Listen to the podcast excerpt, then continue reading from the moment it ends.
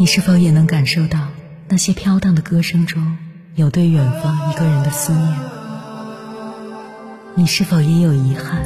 那些装进信封却始终没能寄出去的千言万语？你是否也走过从南到北那漫长的路？遇见，也错过那东来西去的人。当往事随风，爱。一尘风，凌晨时分，跨越千山万水，讲述和倾听我们的故事。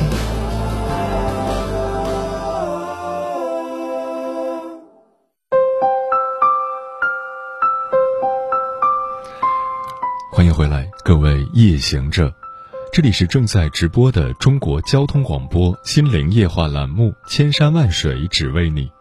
深夜不孤单，我是迎波。我要以黑夜为翅膀，带你在电波中自在飞翔。一九零二年，他出生在湘西凤凰一个穷乡僻壤，恰逢乱世之秋，小学都没读完便参军进了当地土著部队。一九二二年，为了开拓眼界，拥有更加出彩的人生，他毅然脱下军装，做了个北漂，孤身到了北京。他渴望上大学，去实现自己的理想，可连标点符号都不会用的他，入学考试没能通过，只好在北京大学做个旁听生。为了引起别人的关注，帮自己走出生活的窘境，好出人头地，他就不停地给当时的各位文坛名流写信。终于，他的真诚博得了郁达夫的同情，就把他推荐给刚从国外留学回来的徐志摩，并得到徐的赏识，他的作品才陆续见诸报刊。此后，老实木讷的他，凭着刻苦，渐渐声名鹊起。不拘一格的校长胡适力排众议，聘请他到中国公学去讲课。他就是一部小说编成，成为我国首位获诺贝尔文学奖提名的作家沈从文。而他出身名门，家世显赫，祖上安徽合肥，持有万贯家财，坐拥良田万顷，是典型的大地主家庭。父亲张武龄觉得久居合肥，自己的子女会受到。陈旧积习的影响，染上颓废萎靡的风气，遂举家迁至苏州定居，一举成为苏州城里的名门。膝下四千金，个个天资聪颖，兰心蕙质。叶圣陶曾说过：“九如像张家的四个才女，谁娶了她们都会幸福一辈子。”他在家排行老三，人长得黑，样子也憨憨的。忠厚怕羞，可淘起来像个男孩子。在中国公学，他曾夺得女子全能第一名。因为气质和长相俱佳，对他展开追求的人不在少数。她是著名的合肥四姐妹之一，曾在人民文学杂志社担任编辑。她的名字叫张兆和。接下来，千山万水只为你，跟朋友们分享的文章就是他和他的故事，名字叫《沈从文与张兆和的爱情虽美，婚姻却也现实》，作者杜登龙。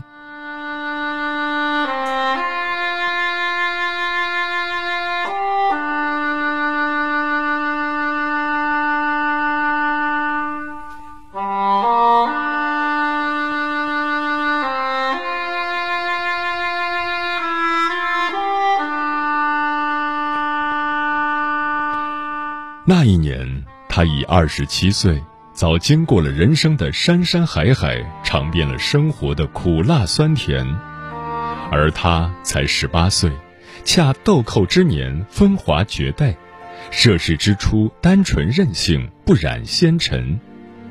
在吴淞中国公学，他是他的老师，他是他的学生，他们的爱情故事就从这儿开头。一见倾心。一九二九年，在中国公学，坐在班级前排的校花级人物张兆和，正值妙龄，温顺娇小，楚楚动人。让沈从文一见便触电般心惊颤动，不能自已。爱情这东西真是说不明道不清，有时天天黏在一起却熟视无睹，有时匆匆一眼便徒生爱怜，心中喜欢。尽管这时的爱情是那么一厢情愿，但它却如一朵倾国倾城的娇艳花朵，热烈而灿烂的开满了他的整个内心。于是沈从文便不顾一切加入到追求张兆和的大人马中来，并用他擅长的文学才华，开始对其的心理防线一波一波进行狂轰滥炸。虽然当时的他已飞升文坛。并且他的才气已得到张兆和的欣赏，但被众星捧月般受宠的张兆和却分寸在握。他没看出这个乡下人有什么过人之处，也没对沈从文表现出爱慕之情。为了追求张兆和，沈从文煞费苦心，从第一封情书“我不知道为什么忽然爱上了你”开始，他的情书攻势。更是一发而不可收拾。在青山绿水之间，我想牵着你的手，走过这座桥。桥上是红叶绿花，桥下是流水人家。桥的那头是青丝，桥的这头是白发。因张兆和对他并无好感，所以收到这些情书后。他通常都保持沉默，不予理睬，一副冷若冰霜、拒人于千里外的架势。后来，沈从文的情书越来越频繁，让张兆和不堪其扰。校园内关于他俩的消息也传得沸沸扬扬，气急败坏的张兆和就把他告到校长胡适那儿。胡适本想做个月老，为二人牵线搭桥。但试探张兆和的态度，才知道这件事只是沈从文剃头挑子一头热，他并没有真正打动张兆和的芳心，所以也无能为力。沈从文虽然有些失望，但仍然没有放弃。他觉得还是他的努力不够，不能走进张兆和敏感而孤傲的内心世界。智楚在我只喜欢你的人设中有段话说。我们每一个人都由无数个十万分之一的幸存粒子组成，散落在数十亿的人海，所以我和你相遇是无数个微小粒子前赴后继、湮灭碰撞创造出来的奇迹，珍贵又难得。生命的旅途中注定布满荆棘，而那个无比温柔的走进眉间心头的人，一旦遇上了。就不要轻易放手。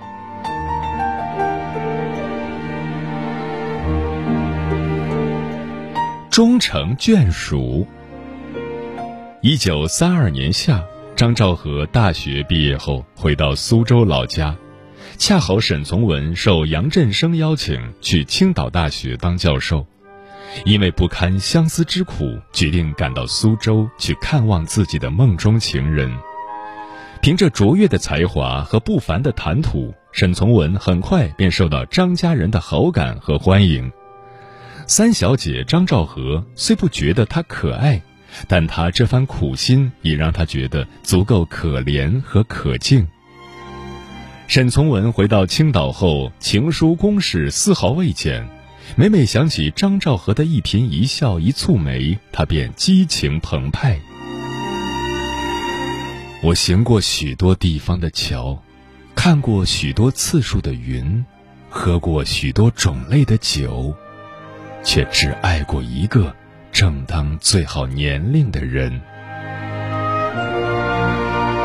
再冰冻的河，春天来了也会开封；再冷漠的心，时间久了也会捂热。一九三三年九月九日。经过了长达四年的追求历程，沈从文与张兆和这对有情人终成眷属。席慕容说：“在年轻的时候，如果你爱上了一个人，请你一定要温柔的对待他，不管你们相爱的时间有多长或多短，若你们能始终温柔的相待，那么所有的时刻都将是一种无瑕的美丽。真正幸福美好的事情，总是会晚一点来到。只要你不气馁，欣然尝过了之前的苦，定会等来之后的甜。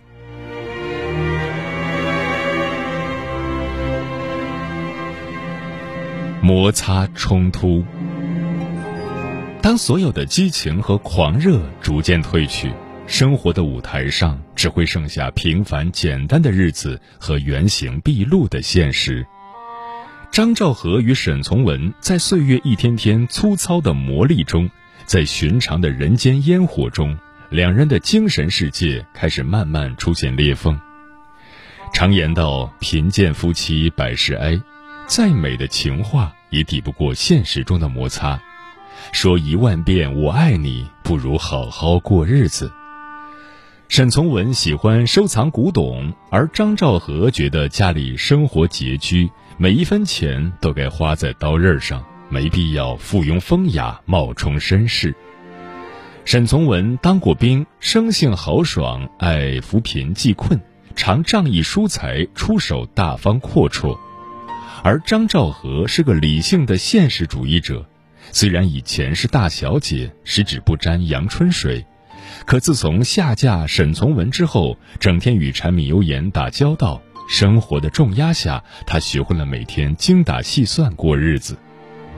为此，沈从文总埋怨他不大方、太抠。在人生奔涌的河流里。大多数人最后选择了随波逐流，将热爱无奈地让位于生活，而婚姻的理想和现实之间总有许多鸿沟，只有互相理解，才能逐渐弥合彼此之间的隔阂，营造更加美满的生活。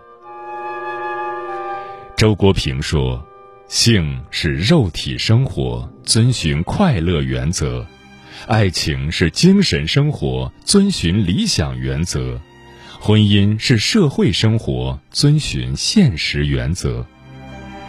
夫妻之间难免磕磕碰碰，如缺乏沟通，甚至为一件鸡毛蒜皮的小事各执一词，相互抱怨和指责，再好的关系也会从冷战走向冷淡。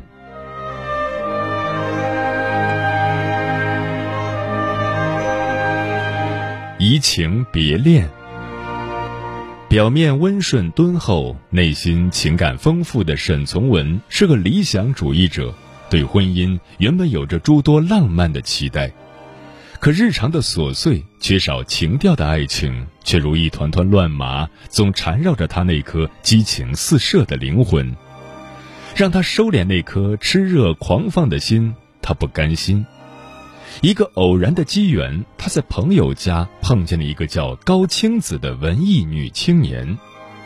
高青子是他的铁粉，对这位天才作家有着近乎痴狂的崇拜。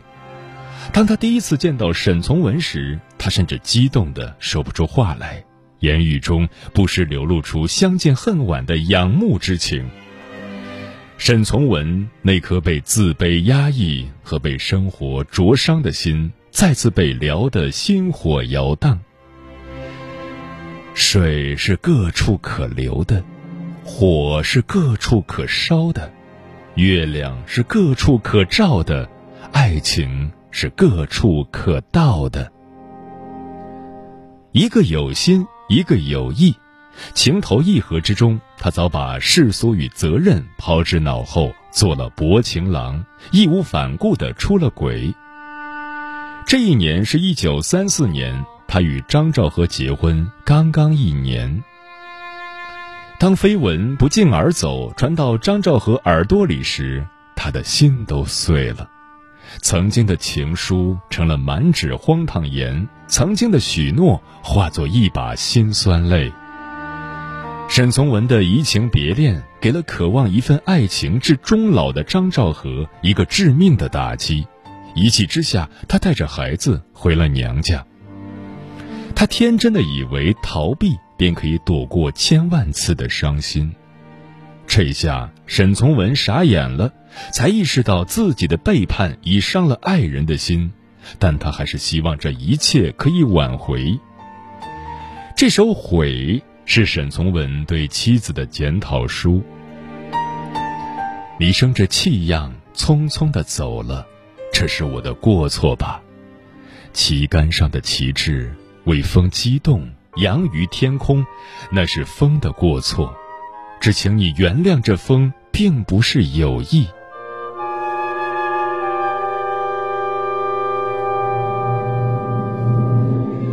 后来，在林徽因的从中调解下，张兆和选择了隐忍和原谅，二人终于和解。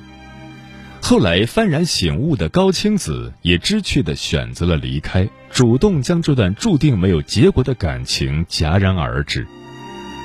张爱玲说：“有一种失落不能说，只能靠感受；有一种悲凉不能说，只能靠敛藏；有一种喜欢只能靠欺骗来隐瞒；有一种心痛叫做爱不能语。”其实，婚姻的围城中，当疯狂的追求以偃旗息鼓、相濡以沫的搀扶，才是漫长人生路上最大的慰藉。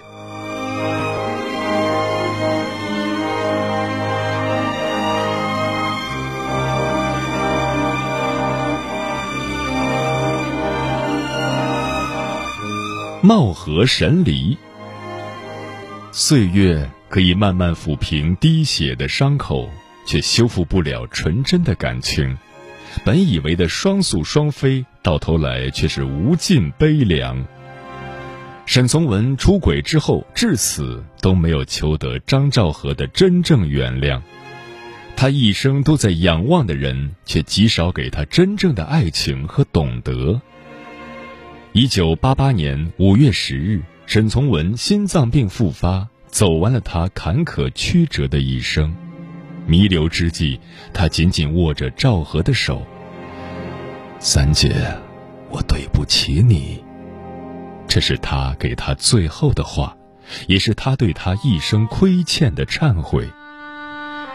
他去世后，二姐允和提的一副挽联，写尽了他的一生。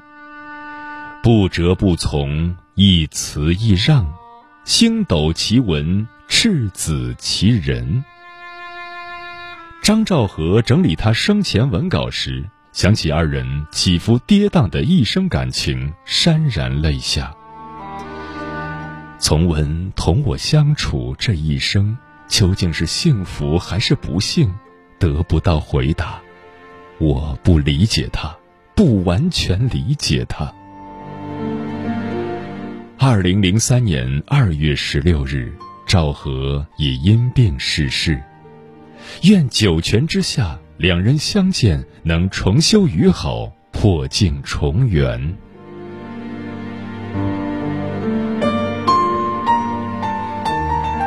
在网上看过这样一段话：人生最好的三个词，久别重逢、失而复得、虚惊一场。却唯独没有一个词叫和好如初，和好容易，如初多难啊！尘世间，当一人出轨，另一人是否还能心怀坦荡的重摆爱情的宴席，重温昨日的青春之恋？生活中的我们总是相爱又相杀，离别又复合。真正能过好这一生的人，靠的不是报复。而是那份实实在在的靠谱。就像朵娘在《余生不将就》中所写的：“婚姻说到底是一场能量博弈，最好的局面是双方互相独立，又能你来我让，势均力敌，而不是这一方希望那一方无限兜底，那一方希望这一方永远低眉。”诗人说。我曾化掉一生时光，用来寻你，而你只是匆匆擦过的一个路人。感情这条路缺少理解和耐心，永远走不到头；唯有真心，方得始终。今生别强求缘分，也不辜负深情。遇上了合适的人，请一定要倍加欣赏和珍惜。一江起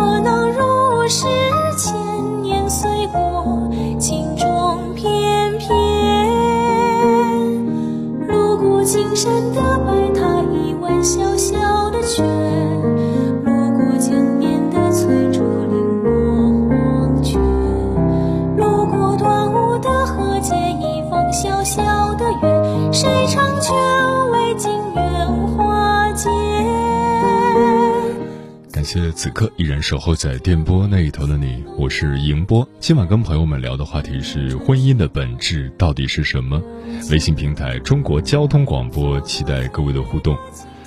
电波里的小五说：“真正的爱不是相濡以沫，是互相成全。很多人在感情里都期望对方可以为自己做出改变，但其实真正爱一个人，就是要让他可以坦然做自己。”柔石思韵说：“婚姻的本质从来都不是爱情，而是合作关系，永远不能打破价值互换的平衡。”明月千里故人西说：“在婚姻中，千万不要觉得有爱就够了，有爱是远远不够的。除了爱，在婚姻中更需要经营。任何时候，我们都要明白，婚姻的前提是爱，本质是经营。”专吃彩霞的鸟儿说：“婚姻的本质是让彼此幸福，所有的合适都是两个人的相互迁就和改变，没有天生的彼此合适，只有两个人朝着相同的方向努力，就是最好的爱情。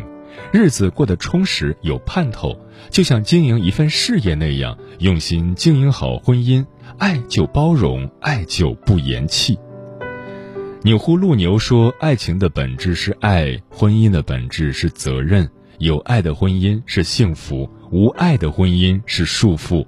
生活中有摩擦有磕绊不要紧，只要不离心离德。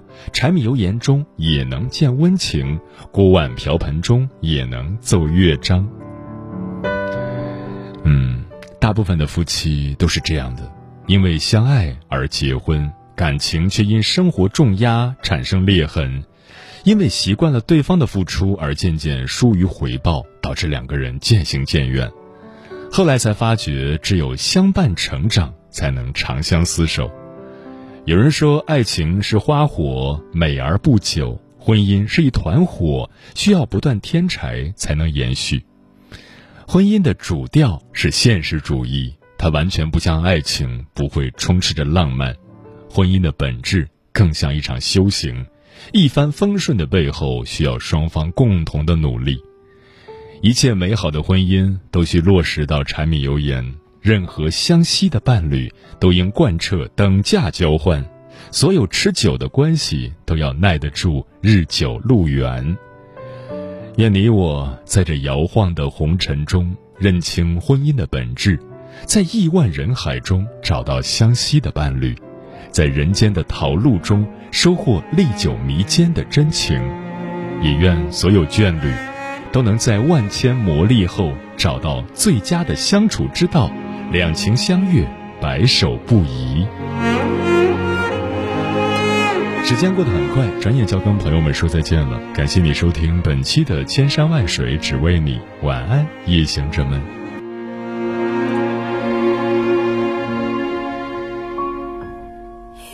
这世界长夜漫漫，你为我点亮孤灯一盏，所有的爱恨变得释然，执手许诺，曲终人不散。世的纠缠，难舍难断，